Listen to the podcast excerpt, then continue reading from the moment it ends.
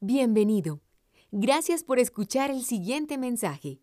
Si desea más información o escuchar otra prédica, visite nuestra página www.redildelpoblado.org.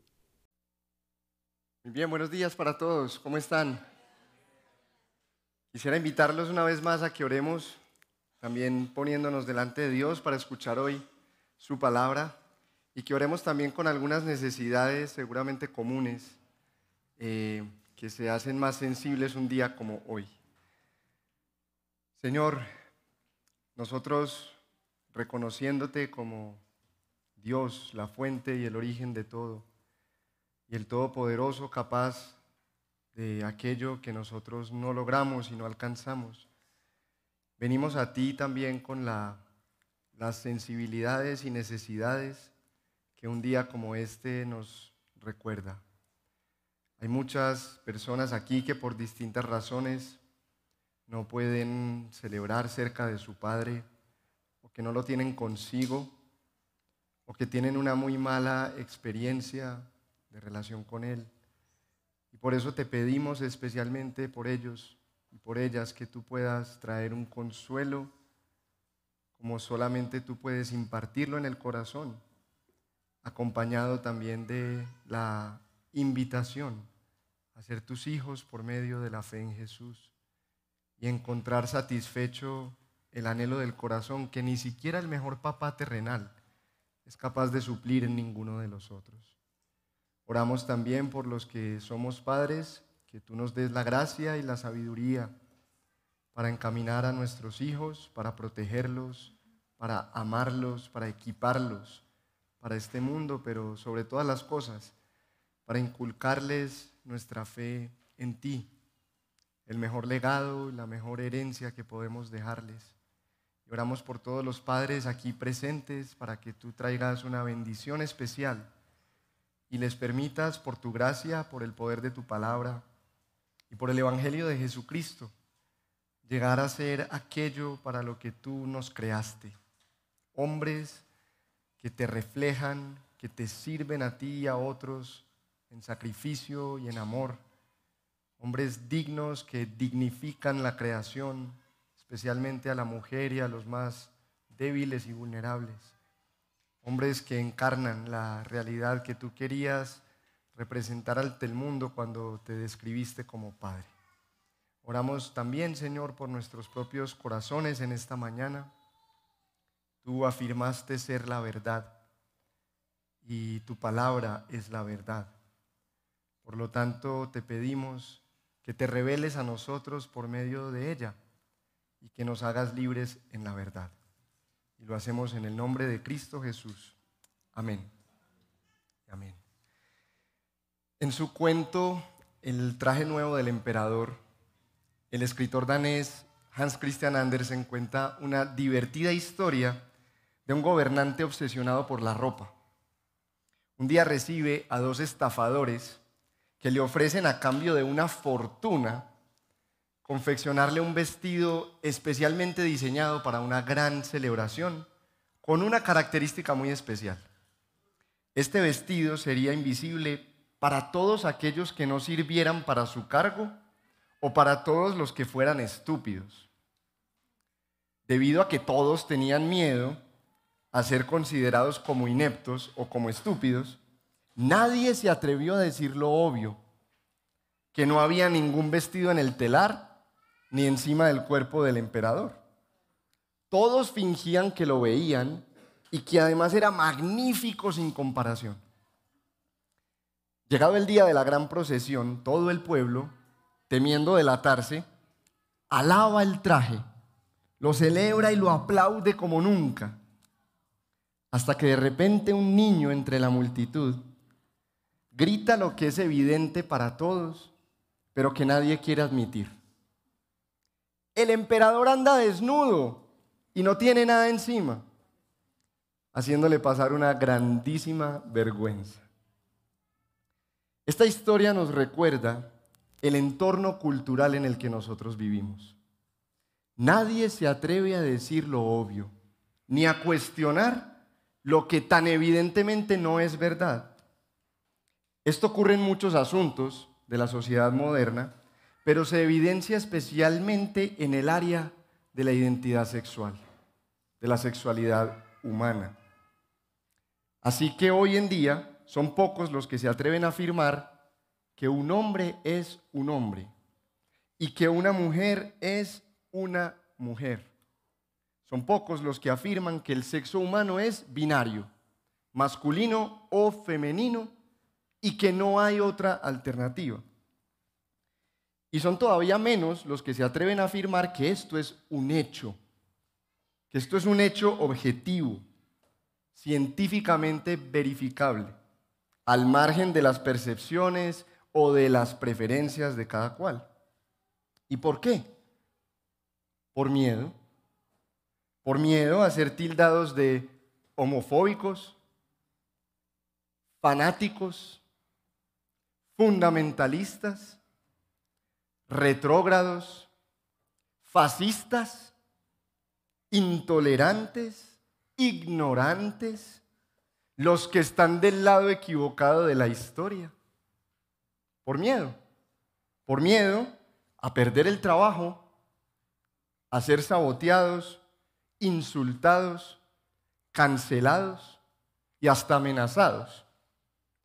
Si le parece muy exagerado lo que estoy diciendo, averigüe qué le pasó a J.K. Rowling, la famosa autora de Harry Potter, cuando en medio de la pandemia, en su cuenta de Twitter, se atrevió a publicar que una persona que menstrua realmente es una mujer.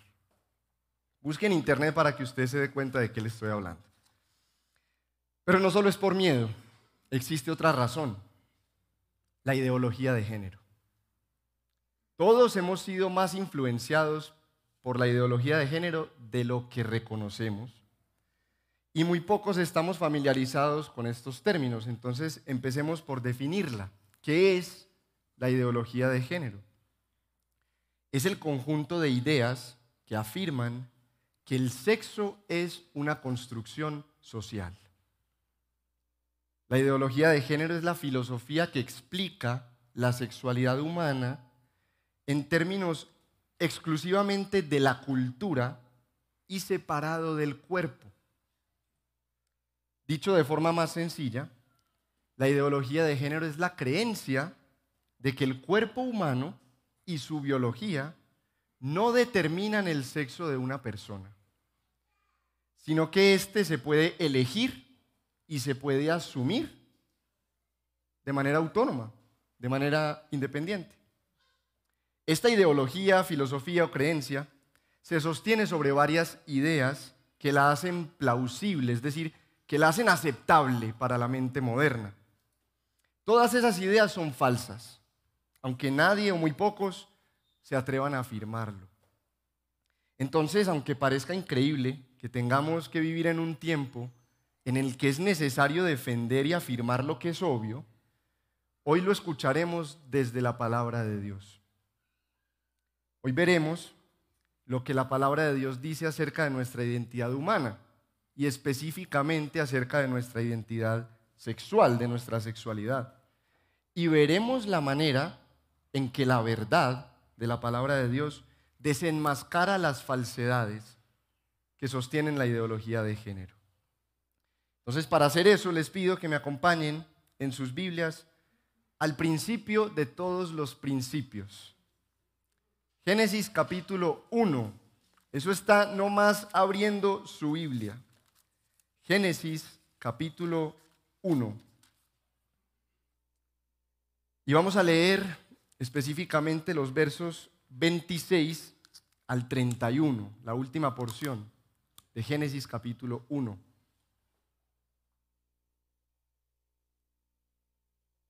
Espero que me siga al leerlo, por si acaso leo para ustedes en la Nueva Biblia de las Américas. Y dijo Dios, hagamos al hombre a nuestra imagen, conforme a nuestra semejanza, y ejerza dominio sobre los peces del mar, sobre las aves del cielo, sobre los ganados, sobre toda la tierra y sobre todo reptil que se arrastra sobre la tierra. Dios creó al hombre a imagen suya.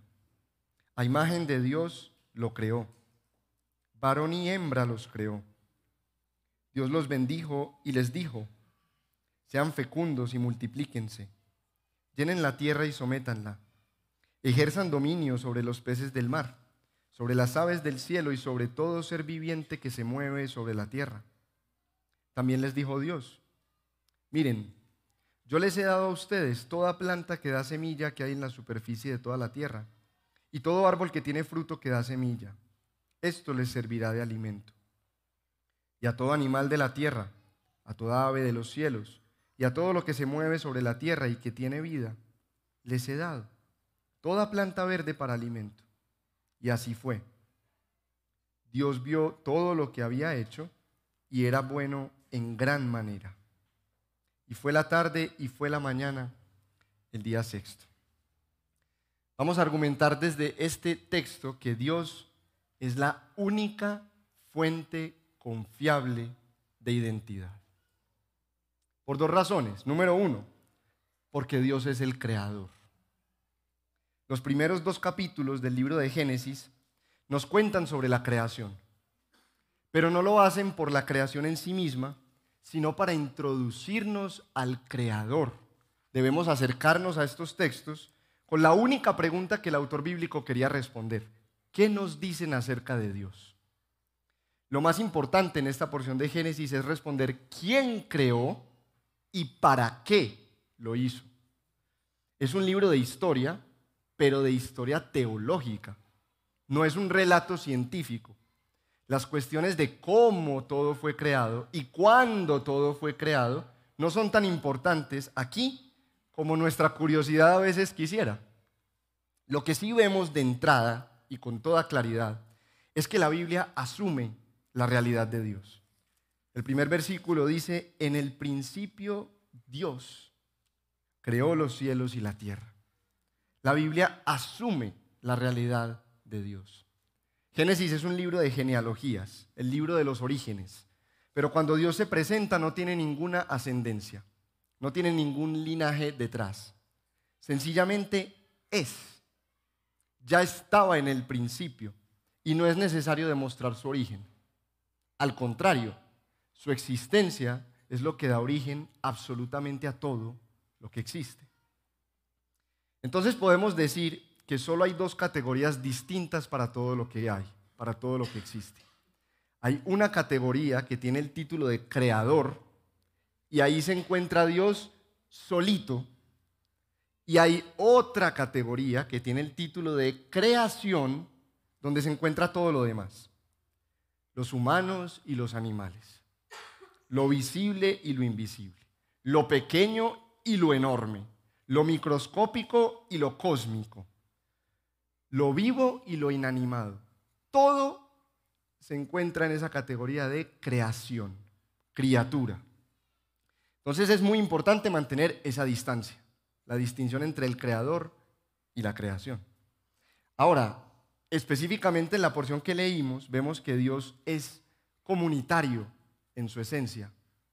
Seguramente notaron el plural del versículo 26, donde dice, hagamos al hombre a nuestra imagen, conforme a nuestra semejanza. Más allá de la interpretación que le demos a ese plural, hay al menos tres distintas lo que es firmemente argumentable y claro desde este texto es que Dios se está presentando a sí mismo como una comunidad. Eso significa que estamos hablando de un Dios que es personal y que es relacional. El Dios de la Biblia, el origen de todo, no es sencillamente una fuerza, no es sencillamente una energía, no es ni siquiera simplemente un ser supremo. Es un ser personal y relacional. Dios es la única fuente confiable de identidad, en segundo lugar, porque nosotros somos hechos a su imagen y semejanza. El texto que leímos nos dice no solamente que Dios creó, sino también para qué lo hizo. Que Dios nos creó para hacer su imagen y semejanza y entonces ejercer dominio, gobernar sobre la creación. El concepto de imagen y semejanza es complejo, es difícil de definir. Pero al menos podemos decir que por un lado significa que somos los íconos de Dios. Somos el emblema de Dios delante de la creación, su representación. Y por otro lado, ¿qué significa? Que los seres humanos, aunque ya dijimos que estamos categóricamente distanciados del Creador y que somos infinitamente distantes a Él en su poder y en su gloria y en su ser, en algunos aspectos nos parecemos a Dios. Somos las únicas criaturas hechas con la capacidad para representar, reproducir y reflejar el carácter de Dios. Las únicas. Somos las únicas criaturas, los únicos seres inteligentes y morales.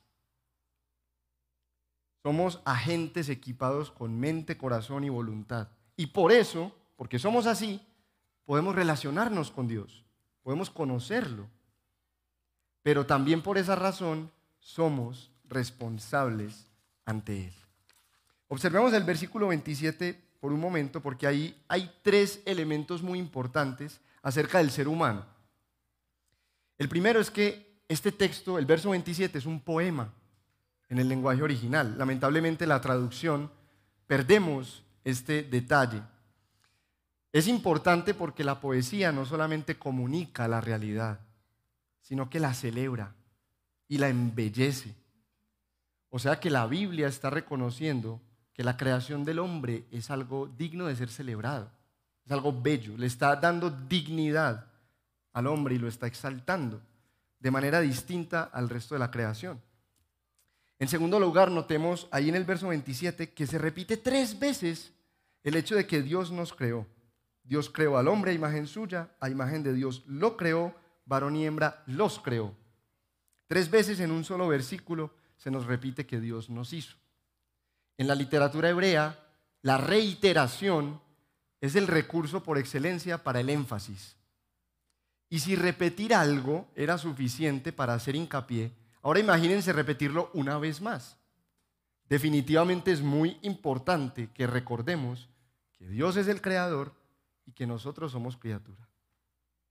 Y en tercer lugar, notemos la claridad que el texto agrega al decir que varón y hembra son ambos la imagen de Dios.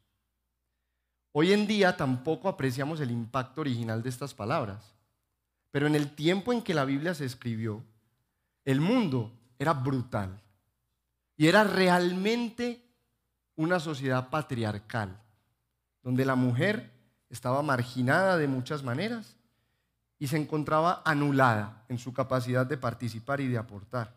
Estas palabras fueron en su tiempo un escándalo. Dios abre su boca, Dios habla y dice, la mujer es tan digna de honor y respeto como el hombre, porque ambos son imagen mía. Entonces hay dos implicaciones muy importantes de lo que somos los seres humanos.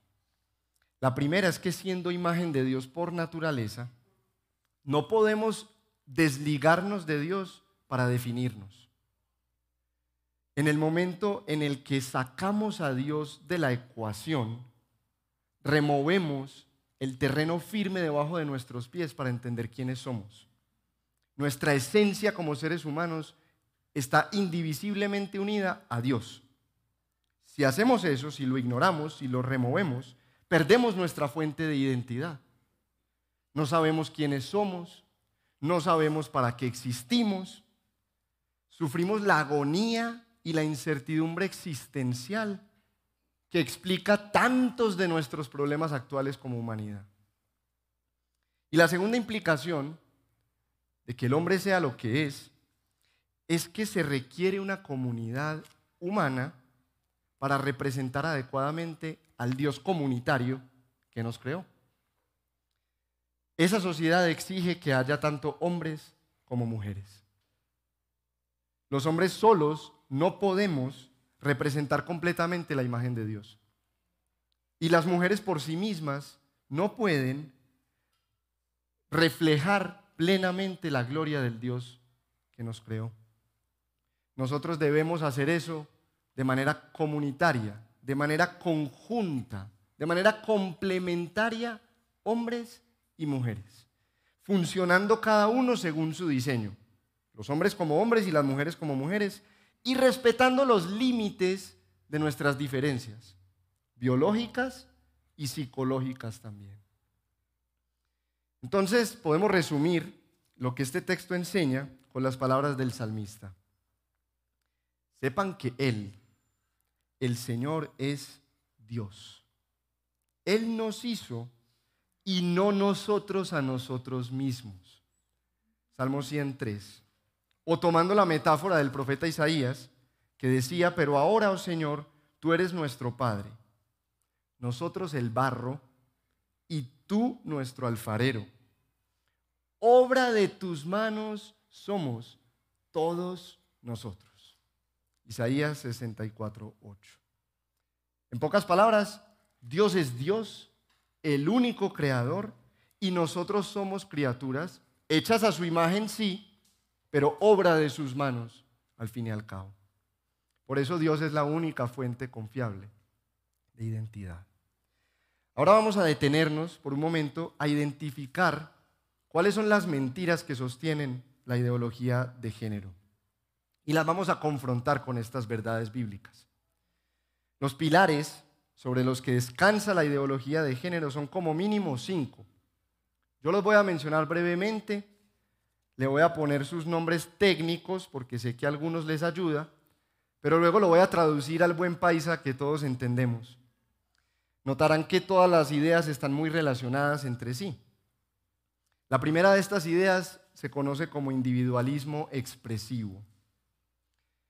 Así es como lo ha llamado el teólogo e historiador de la iglesia Carl Truman, refiriéndose a la idea de que es necesario rebuscar en tu interior, esculcar por allá abajo en lo profundo de tu ser tu verdadera esencia, que tienes que ir dentro de ti y hacer una introspección profunda para realmente saber quién eres y que entonces tienes que expresar lo que encontraste sí o sí, a cualquier costo, porque si no, no vas a ser verdaderamente auténtico.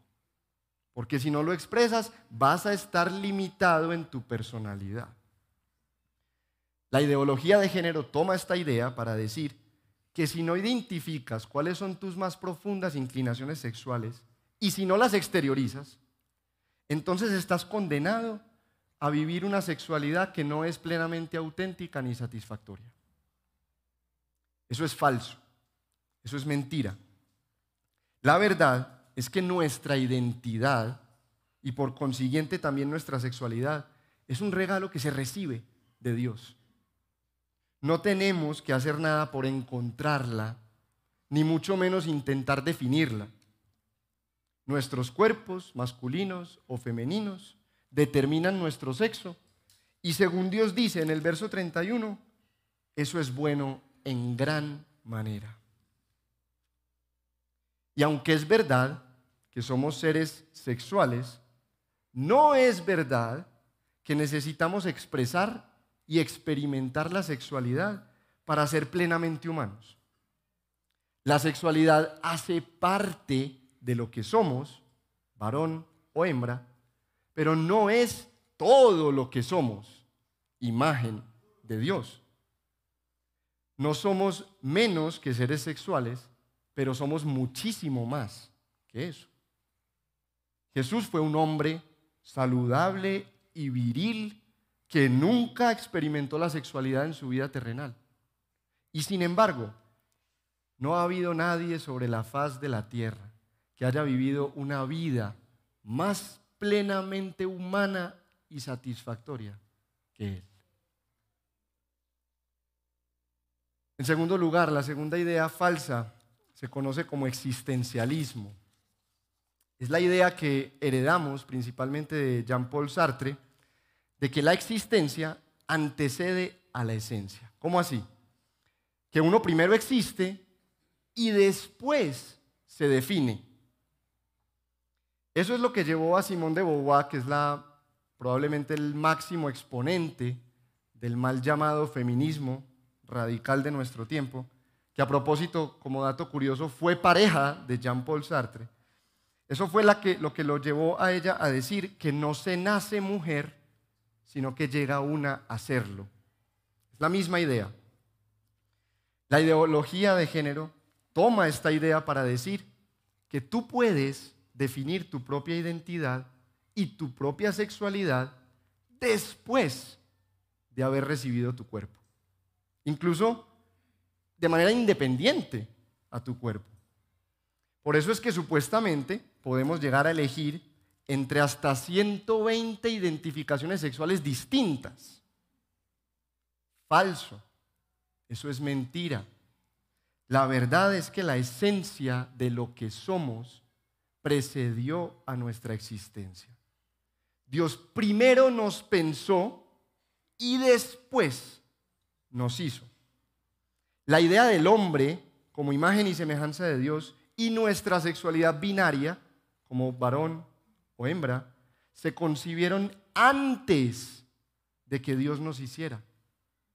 Existimos en la mente de Dios antes de existir en el mundo. Así lo vemos en nuestro texto, si lo notaron. En el versículo 26 Dios comunica sus intenciones de crear.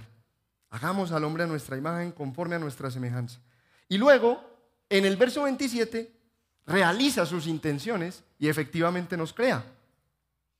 La idea del hombre con toda su esencia existió antes que el hombre mismo.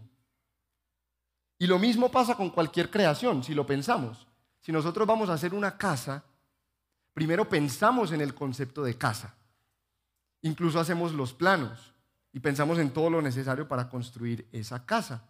Primero la concebimos conceptualmente y es ese concepto lo que nos da los lineamientos para después llegar a edificar la casa. Nuestra identidad y nuestra sexualidad funcionan igual existen antes que nosotros mismos. No tenemos que intentar definirla y además no podemos cambiarla. No nos creamos a nosotros mismos. En tercer lugar, nos encontramos con el relativismo, pero sumado al individualismo radical de nuestro tiempo. El relativismo es la idea de que no existe tal cosa como una verdad absoluta y que por lo tanto cada quien puede tener su propia verdad basada en su autopercepción o en sus opiniones, sin importar que no coincida con la percepción de otros o con los hechos verificables. Pero el individualismo radical lleva el relativismo un paso más lejos, porque dice que además todos los otros tenemos que aceptar como verdad lo que cualquiera dice que es verdad.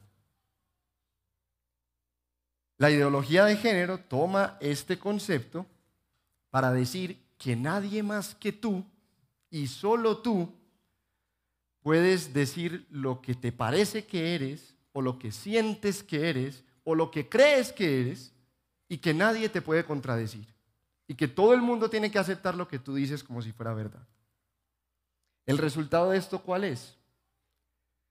que se anula cualquier otra fuente de verdad aparte del individuo. Que no importa lo que dice la biología, que se ignora lo que enseña la antropología, que se hacen a un lado los hallazgos y los descubrimientos de la genética y que se silencia la verdadera ciencia en general. Ni hablar de la palabra de Dios, completamente relegada al ostracismo, al olvido.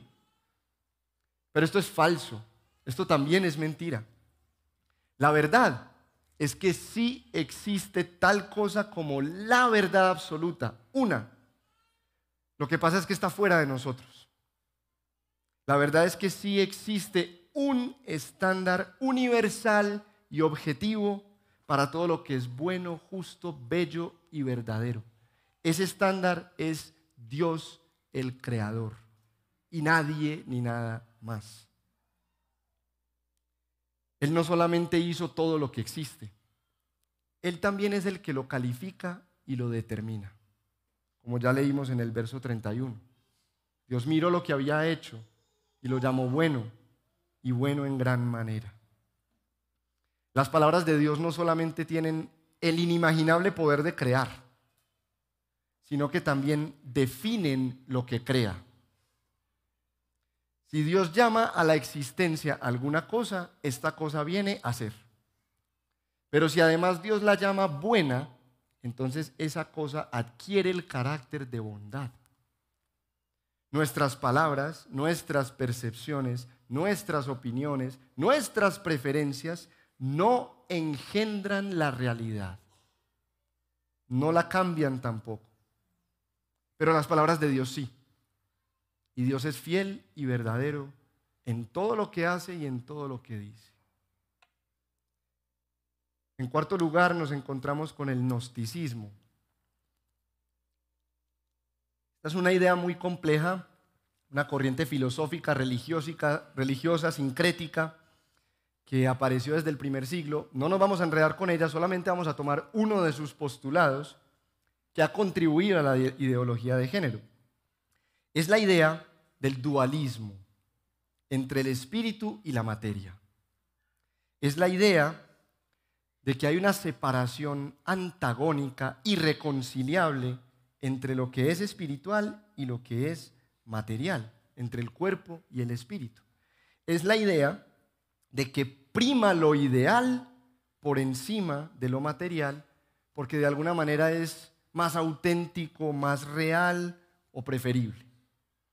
La ideología de género toma esta idea del dualismo, de la separación como si fueran enemigos entre el cuerpo y el espíritu, para decir que el cuerpo y su biología son mucho menos importantes, de hecho innecesarios, según la ideología de género, para definir la identidad sexual, sino que lo interno, lo sensorial, lo ideal, lo que está más allá, es más decisivo. Eso es falso, eso es mentira. La verdad es que para la cosmovisión bíblica el cuerpo es tan importante como el espíritu. Y la realidad material es tan crucial como la realidad inmaterial. Dios nos creó de la tierra y para la tierra con cuerpos visibles, de carne y hueso, que se pueden tocar, para representar la realidad de un Dios invisible, un Dios que es espíritu. De hecho, algunos teólogos afirman que tener un cuerpo es parte fundamental de ser imagen de Dios para poder representarlo delante de la creación. La importancia de nuestro cuerpo y lo que hacemos con él, y eso incluye la sexualidad, no puede ser desconocida. Los seres humanos no somos simplemente almas encarnadas. Nosotros somos cuerpo y alma todo el tiempo y al mismo tiempo. La razón por la que la muerte es tan trágica es precisamente que separa esta integralidad de nuestro ser. Pero en la nueva creación, aquello a lo que llamamos popularmente el cielo, no seremos como angelitos tocando el arpa en una nube todo el día, sino que tendremos cuerpos físicos y habitaremos una creación material en la presencia de Dios un mundo completamente renovado. Estaremos cara a cara con Jesús, que a propósito, a día de hoy, sigue teniendo un cuerpo humano. Y lo podremos ver, y lo podremos escuchar, y lo podremos oler, y lo podremos besar, y lo podremos tocar con nuestras manos. Y finalmente, la quinta idea falsa que sostiene la ideología de género es lo que se ha llamado el patriarcado un término muy manoseado en nuestro tiempo, pero nos referimos a la idea de que vivimos en un sistema socioeconómico e incluso político en el que los hombres ejercen una posición abusiva y dominante sobre las mujeres y que por eso las relegan a tareas y a posiciones que son secundarias, inferiores, opresivas y explotables. La ideología de género toma esta idea para decir que el sexo femenino de alguna manera está amenazado por el sexo masculino.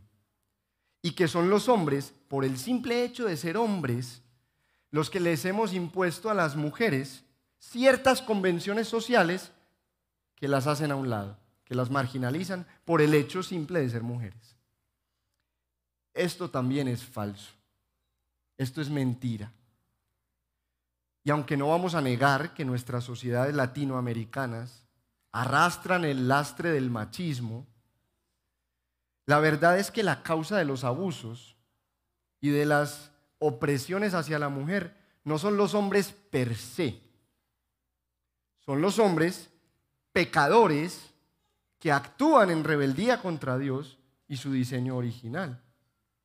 Pero en el principio la idea de Dios para la convivencia entre los sexos era de complementariedad, de armonía, de mutuo disfrute, de que el uno aportara para el florecimiento del otro. En el segundo capítulo de Génesis, simplemente avanzando nuestra mirada un poco más en la misma página, nos encontramos las primeras palabras registradas de un ser humano en la historia. Curiosamente son las palabras de Adán, el primer hombre, hacia Eva, la primera mujer, en el momento en que la recibe de parte de Dios. Leamos el verso 23, ahí en el capítulo 2. Y el hombre dijo, esta es ahora hueso de mis huesos y carne de mi carne. Ella será llamada mujer, porque del hombre fue tomada. Otra vez, lo que la mayoría de nuestras traducciones no nos permite ver, aunque aquí la forma de pronto es un poquito más evidente, es que este texto también es un poema. Nosotros no vemos nada poético desde nuestro punto de vista en estas palabras. No las usaríamos como un piropo para nadie, ni siquiera para nuestra esposa. Pero que sea un poema significa, como ya hemos dicho, que no solo está afirmando algo, sino que lo está celebrando. Y en este caso es Adán, el hombre, el que lo está haciendo.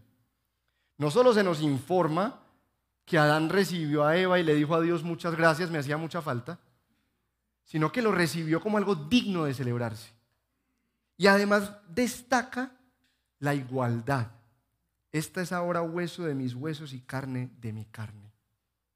Adán reconoció en la igualdad con Eva un motivo digno de celebrarse.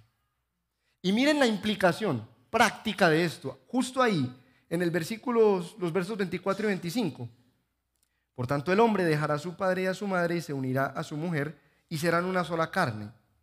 Ambos estaban desnudos, el hombre y su mujer, pero no se avergonzaban. Y miren que es una referencia directa a su sexualidad. No se avergonzaban. No había ninguna amenaza. No había ninguna parte vulnerable.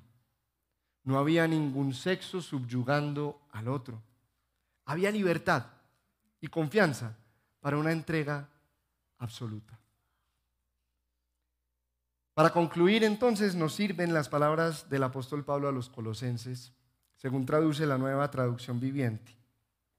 No permitan que nadie los atrape con filosofías huecas y disparates elocuentes que nacen del pensamiento humano y de los poderes espirituales de este mundo pero no de Cristo. Colosenses 2, 8.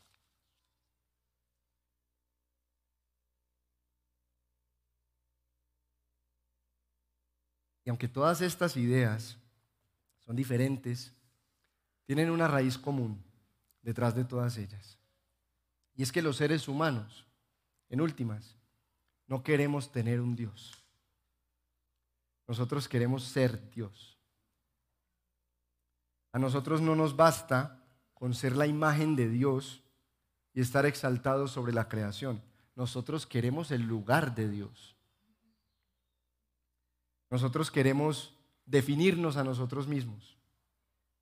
Nosotros queremos crearnos a nosotros mismos, gobernarnos a nosotros mismos, no sujetarnos a nadie más que nosotros mismos y que todo el mundo se sujete a nosotros mismos. Nosotros buscamos ser el estándar de la verdad y los jueces de la moralidad, los que dicen lo que está bien y lo que está mal.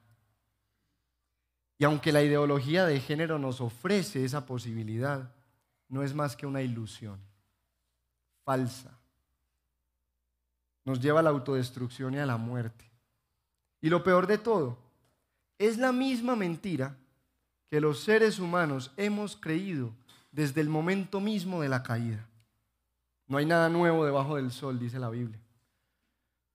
la ideología de género, envuelve el mismo engaño de Satanás a Eva en el jardín del Edén, pero reencauchado, recubierto con un maquillaje sofisticado, disfrazado de intelectualidad barata.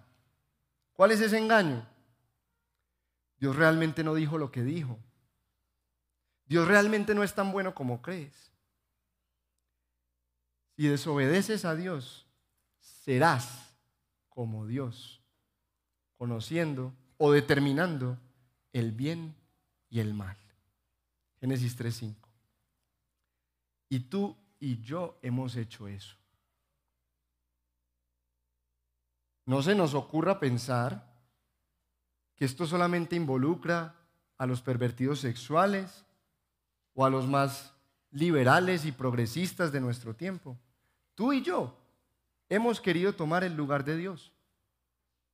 Hemos querido definir nuestra masculinidad o nuestra feminidad en nuestros propios términos. Hemos querido manipular la sexualidad humana según nuestra propia preferencia o conveniencia. Hemos querido evadir nuestras responsabilidades como hombres y como mujeres delante de Dios. ¿Cómo?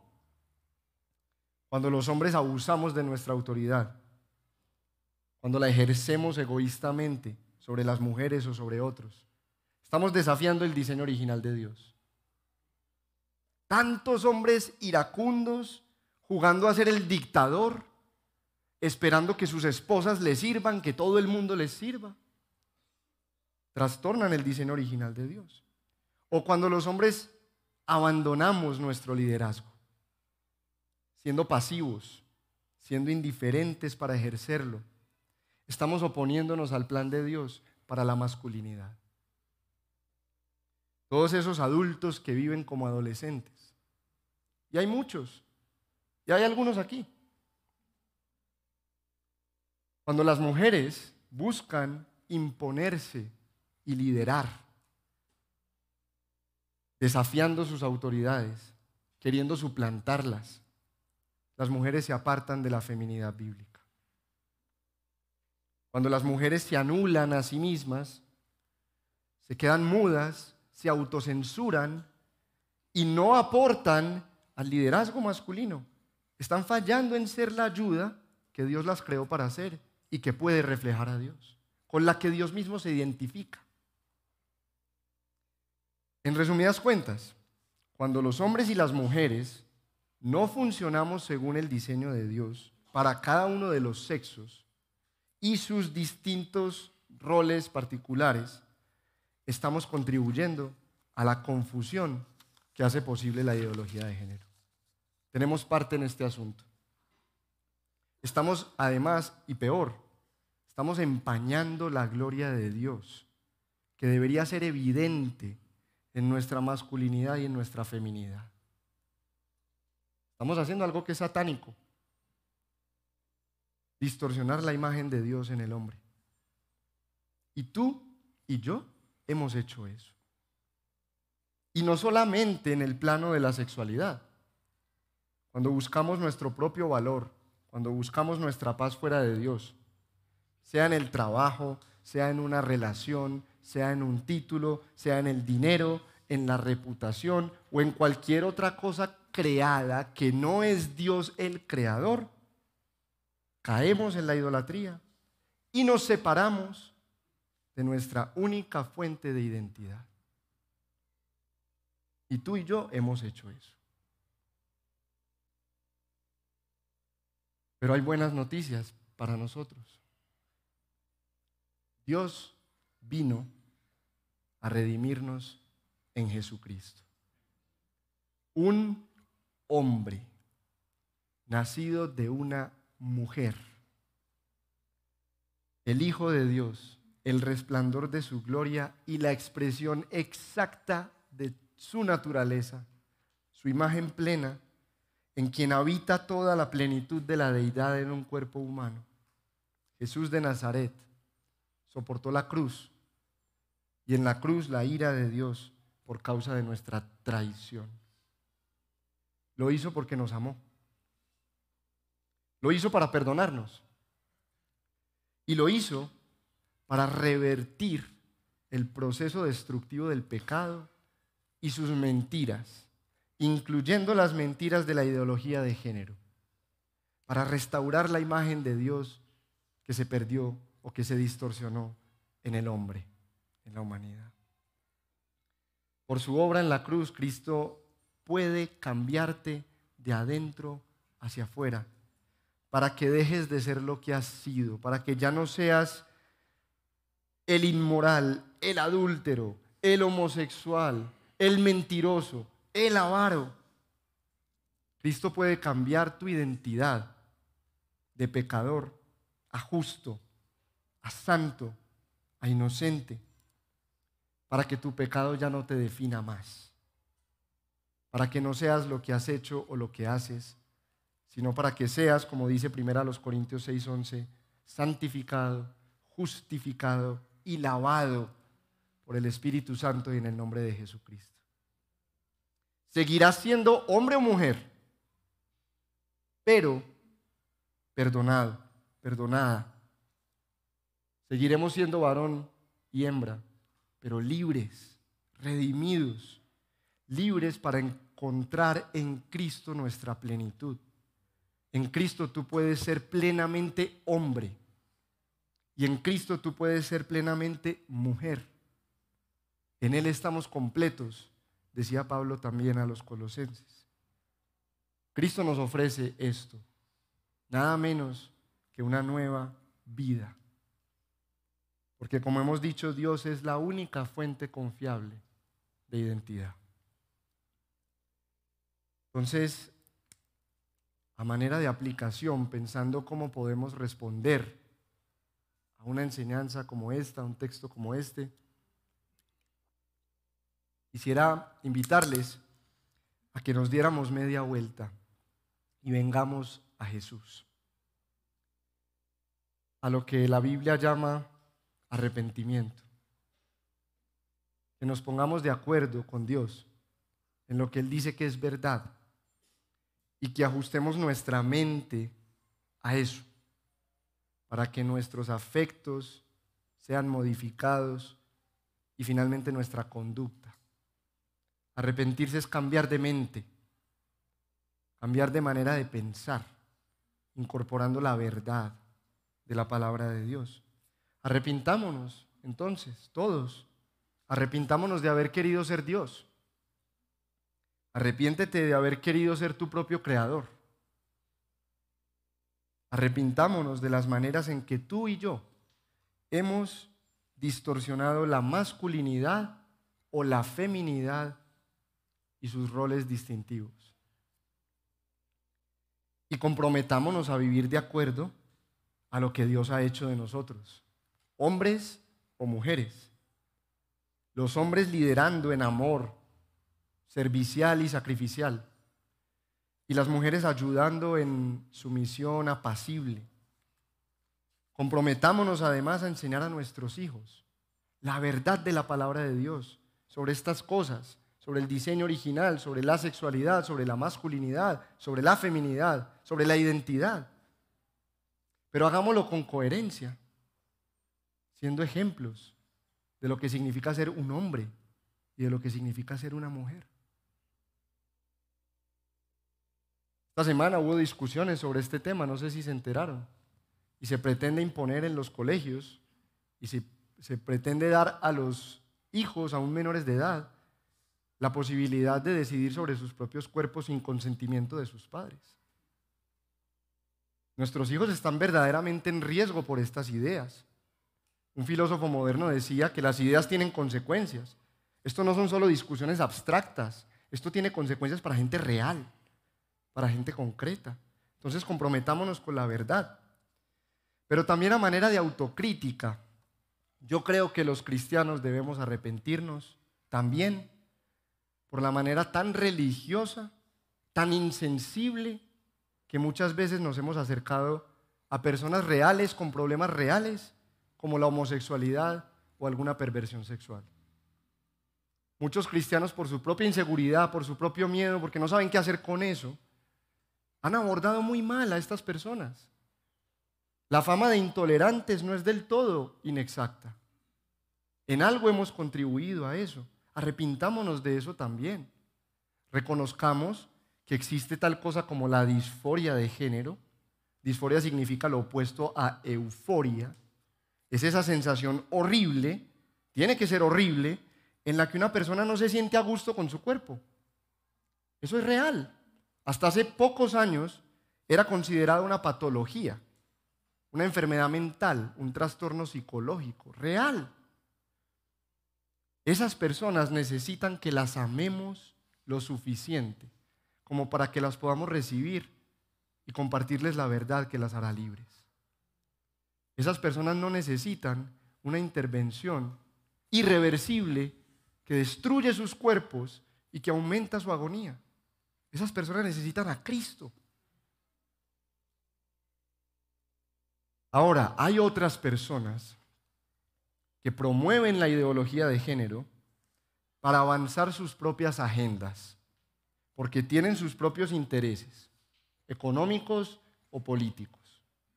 A esas personas o a esos colectivos tenemos que oponernos con valentía. A esas personas hay que plantarles cara y darles resistencia y llamarles por lo que son. Sinvergüenzas, egocéntricos y muchas veces pervertidos sexuales, irresponsables. A esas personas hay que oponernos con valentía, protestando en todas las maneras lícitas que tenemos al alcance. Y sobre todo, proclamando la verdad del Evangelio la verdad de la palabra de Dios y demostrándola con nuestras propias vidas. Nosotros debemos atrevernos a denunciar lo que nadie se atreve a reconocer, pero que es tan obvio como un emperador caminando desnudo por las calles. Entonces, para terminar, escuchemos la invitación del salmista. Vengan, adoremos y postrémonos. Doblemos la rodilla ante el Señor, nuestro Hacedor. Hagamos eso, pero no nos olvidemos de agregar y adoremos a Cristo, nuestro Salvador. Vamos a orar, no antes de que tomemos un momento para pensar cómo esto nos habla a nosotros, para articular nuestra respuesta al Señor en tus propias palabras ahí donde te encuentras.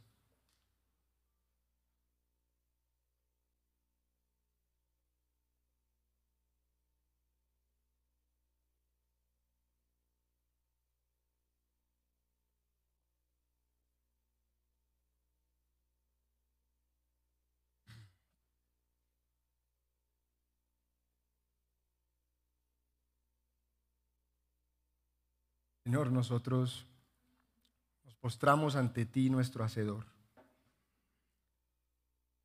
Delante de tu grandeza, delante de tu santidad, nadie podrá permanecer en pie por sí mismo.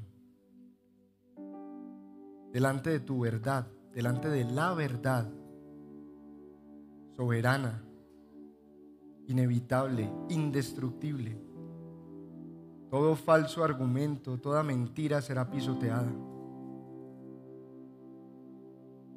Señor, nosotros hoy reconocemos que hemos creído y vivido mentiras. Y venimos a ti que eres la verdad, a que nos hagas libres por ella. Libres para ser hombres plenos, libres para ser mujeres plenas, libres para conducirnos de tal manera que tu gloria y tu imagen no sean empañadas, sino al contrario, exaltadas, magnificadas, puestas muy en alto, para que iluminen las mentiras por lo que son y para que nos hagan venir a ti, anhelando la satisfacción que tú pensaste y deseaste para nosotros, para la cual nos creaste, pero sobre todo para la cual nos salvaste en Jesucristo. que hoy todos hallemos un refugio en Él. Los que luchan con estas inclinaciones sexuales indebidas, los que hemos pervertido la masculinidad, las que han torcido la feminidad, los que nos perdemos mirando fuera de ti y no logramos saber ni quiénes somos ni para dónde vamos. Que todos hallemos hoy refugio en Jesucristo, que extiende sus manos, ya no desde la cruz, sino desde su gobierno, pero tan cercano que está aquí en este lugar, que nos dice, vengan a mí, todos los trabajados y cargados, que yo los haré descansar. Danos ese descanso hoy, de creer en quién eres tú y de aceptar tu verdad y tu diseño. Porque tú serás más glorificado así, Señor. Y porque nosotros seremos muy beneficiados. También porque te lo rogamos en el nombre de Jesús. Amén. Esperamos que este mensaje haya sido de edificación para su vida. Si desea más información sobre nuestra comunidad, visítenos en nuestra página www.redildelpoblado.org.